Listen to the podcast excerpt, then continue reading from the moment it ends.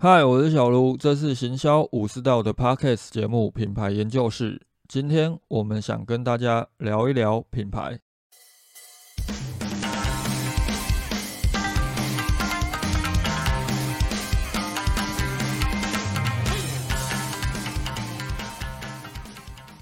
这几天如果有关注一些社群消息的人，应该都有注意到，就是东南亚的网络购物平台。拉扎达他们跟网红合作拍了一支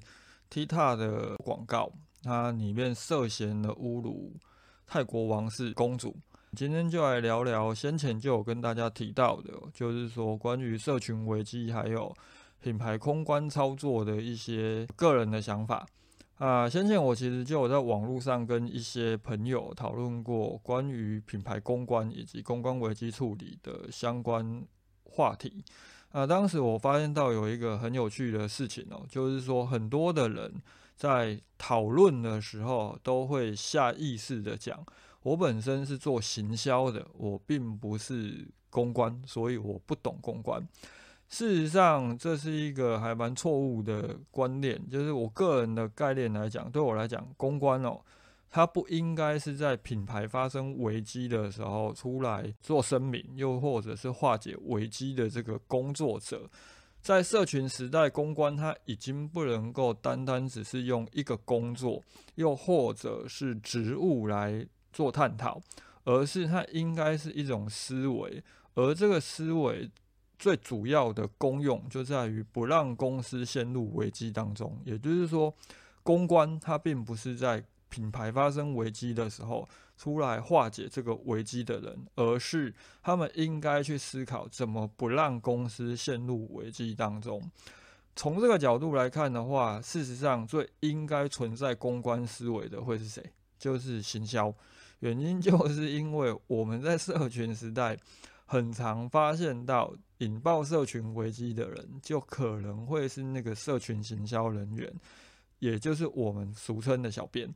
也就是说，这些小编他为什么会没有去理解他们在做的这件事情，很有可能会让品牌陷入危机，更包含了我们前面提到的这个例子。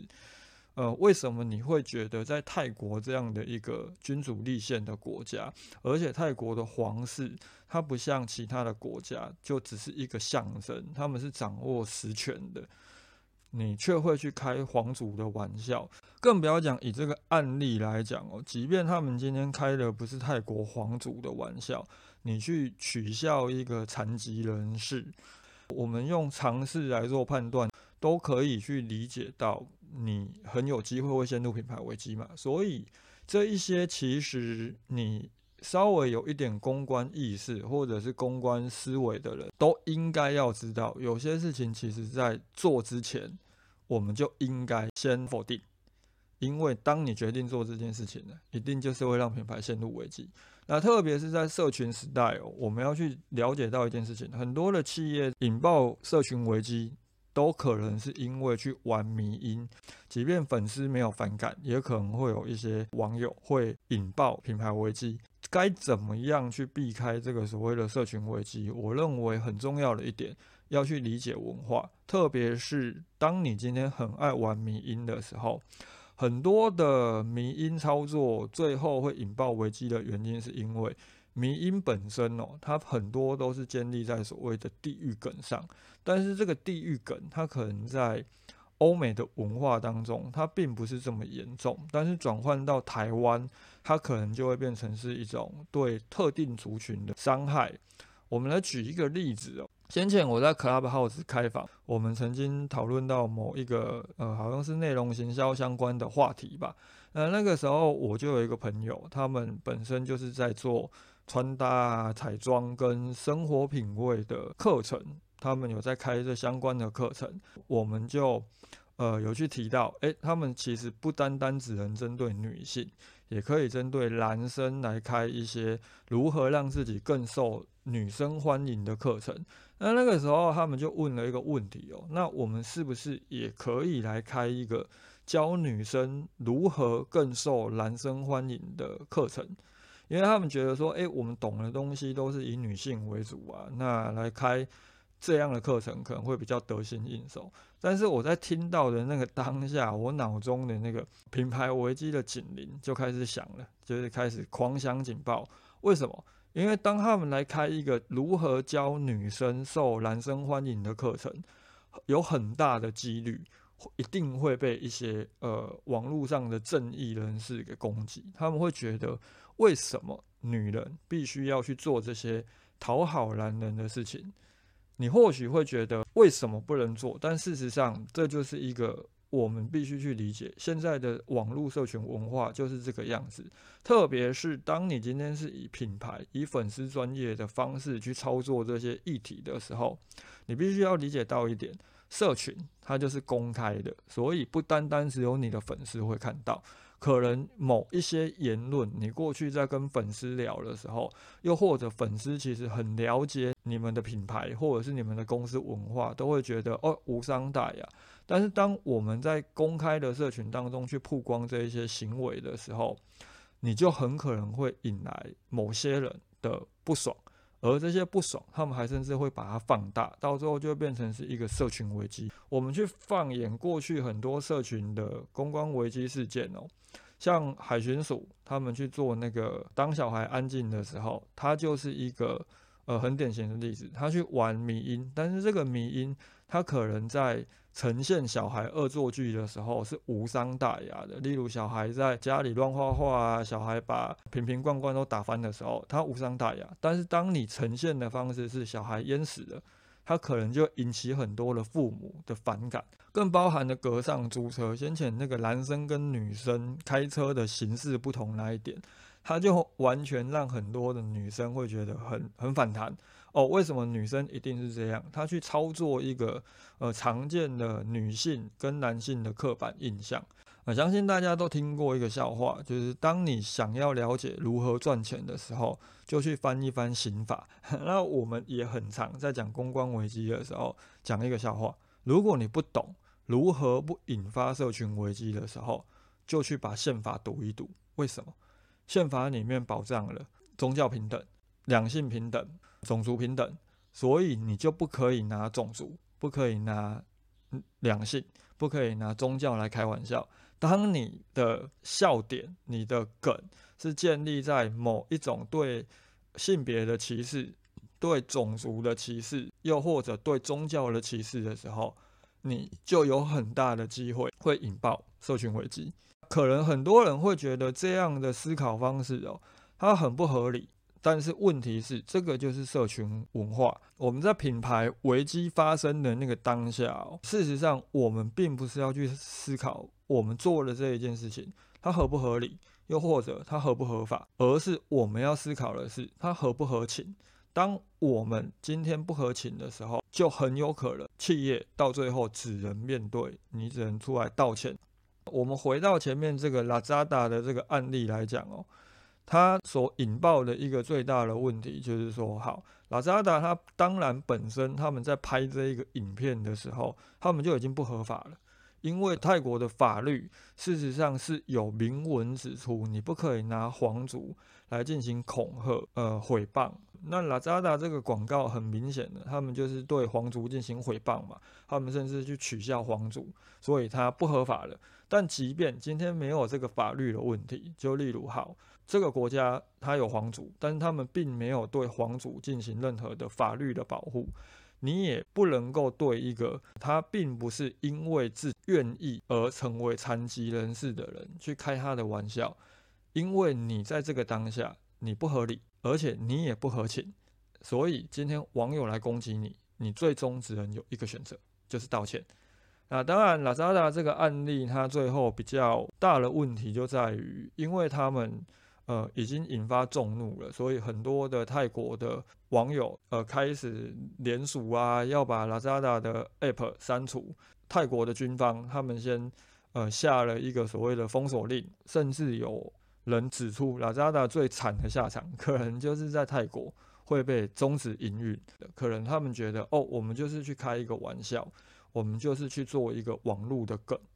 但是这个你们认为可能很好笑的一个网络梗，如果在没有公关思维的情况之下，去进行的，最终就会引爆品牌危机，甚至这个品牌危机可能会让企业陷入很大的一个营运风险当中。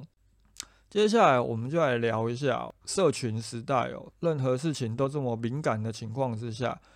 你很有可能在一个不小心就会引爆品牌的危机。我们举个例子，当你今天请了一个新员工，结果他不小心把所有的客户名单、所有的消费者没有用密件副本的方式，他全部都把它放在收件人寄信出去了，那会不会引爆品牌危机？会啊，我自己就遇到好几次了。那当企业不小心就是引爆了品牌危机或社群危机的时候，又应该要怎么办？我们呃先前在讨论的时候，我曾经有提出过，其实品牌危机或者是社群危机的处理准则就是快很准，但是这个快很准并不能照这个顺序来走，而是顺序要稍微去调整，要把它倒过来进行。首先呢，我们在进行品牌危机的时候，要先进行的工作就是准。发生品牌危机的时候，企业并不能够抢快，而是必须要先追求准确，必须要准确的对整个事件有全盘的了解，才能够做出最正确的回应。比起尽快的回复，正确回复更加的重要的原因就在于，第一则声明哦，其实就会。决定了八成的结果。如果企业哦今天没有办法掌握能够尽快厘清问题的能力的，觉得这个时候企业比起去强化自己的公关处理能力，更应该要优先思考的是内控的一个管理问题，代表着你可能部门跟部门之间是断裂的，所以你才没有办法在品牌危机发生的当下。立刻把整个问题的前因后果厘清。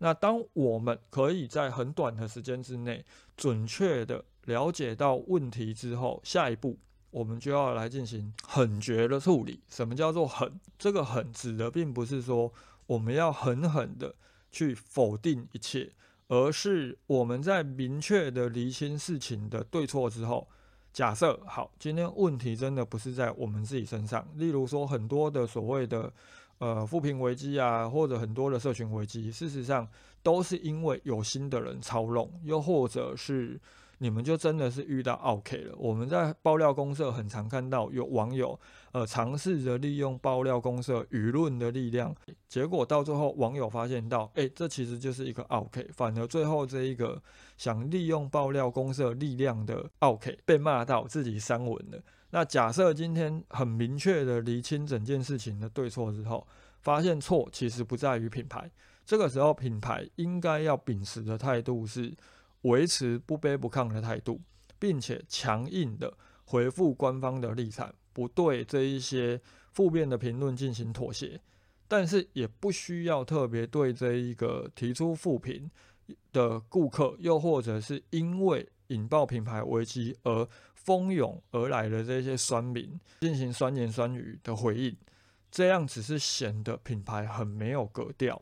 但是问题来了，当品牌最后在厘清整个事情对错之后，错确实就是在自己身上嘞。这个时候狠就要对自己狠，你要很明确的进行道歉，而且你要在计算好可承受的损失跟可承受的伤害之后，提出补救措施，又或者未来改善的方案。这个是狠的部分，就是如果错不在己，那就是狠狠的。去拒绝任何这一些网友提出来的要求，但是如果错就在己的话，就是很明确的道歉，并且很明确的提出尽责，甚至是赔偿，这一些都要很明确的去做到。很多人对品牌公关都有一个错误的认知哦，事实上，所谓的品牌公关，它应该是在品牌有好事发生的时候，尝试着把它放大，这个叫做公关。但是当品牌今天犯错了，引爆危机的时候，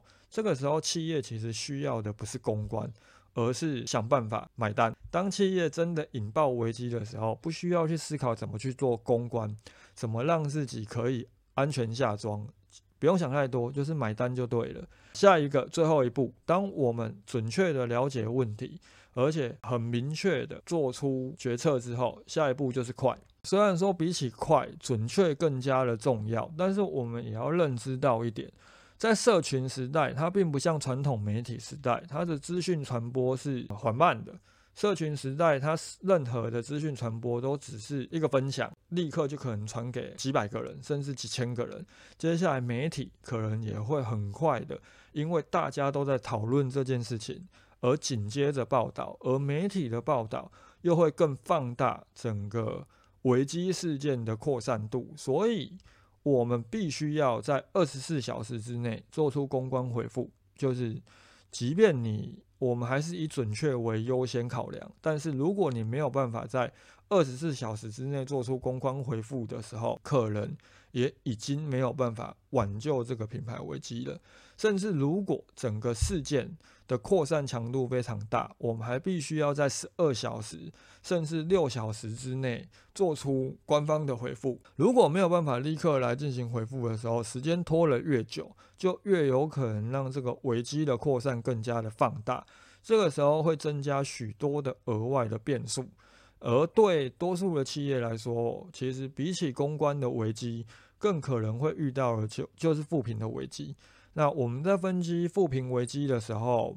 有几个考量的点是可以去切入做思考的。最主要，我们就会从呃发文的平台、发文者的身份以及负评的数量三个角度来做轻重缓急的思考。基本上，如果假设好，今天发文的平台是出现在官方网站上，而发文的身份者就是一般的网友。而且这个负评的数量就是非针对性的，一一折两折，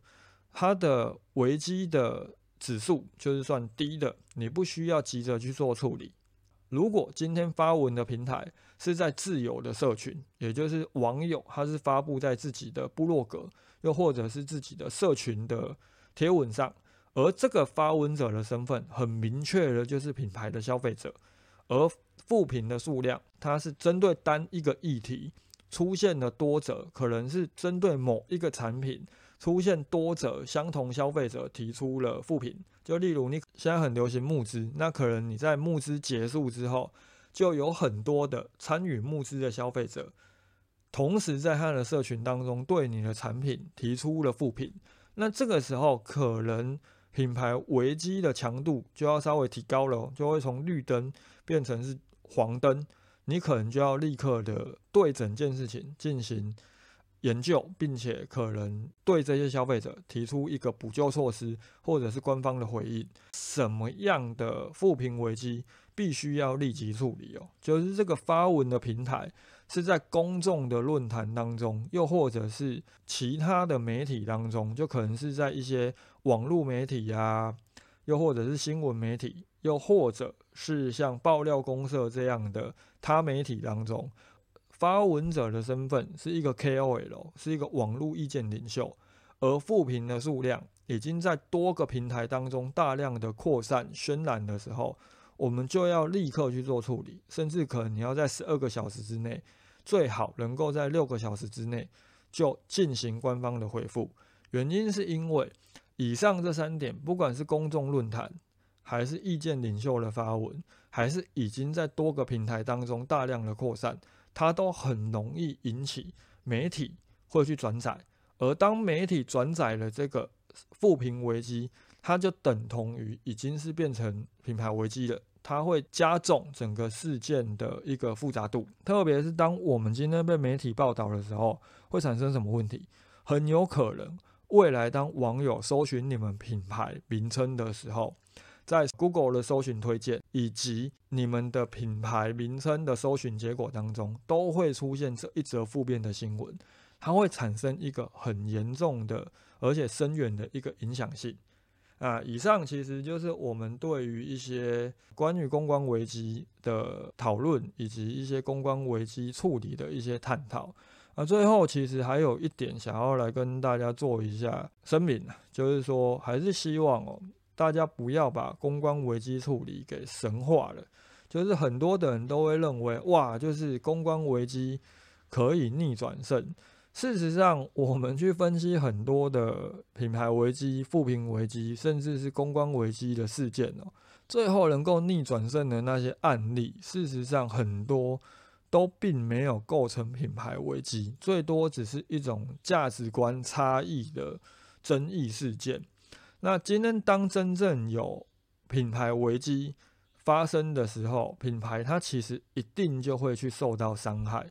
这个时候，企业能够思考的只有如何把伤害降到最低，而不可能能够逆转胜、安全下装。就很像是当我们今天发生车祸的时候。一定会留下一些后遗症，除非就只是小打小闹的一个擦伤或者是淤伤而已。那基本上今天当企业发生一些价值观的差异的争议事件，又或者可能就是一些基本的消费纠纷，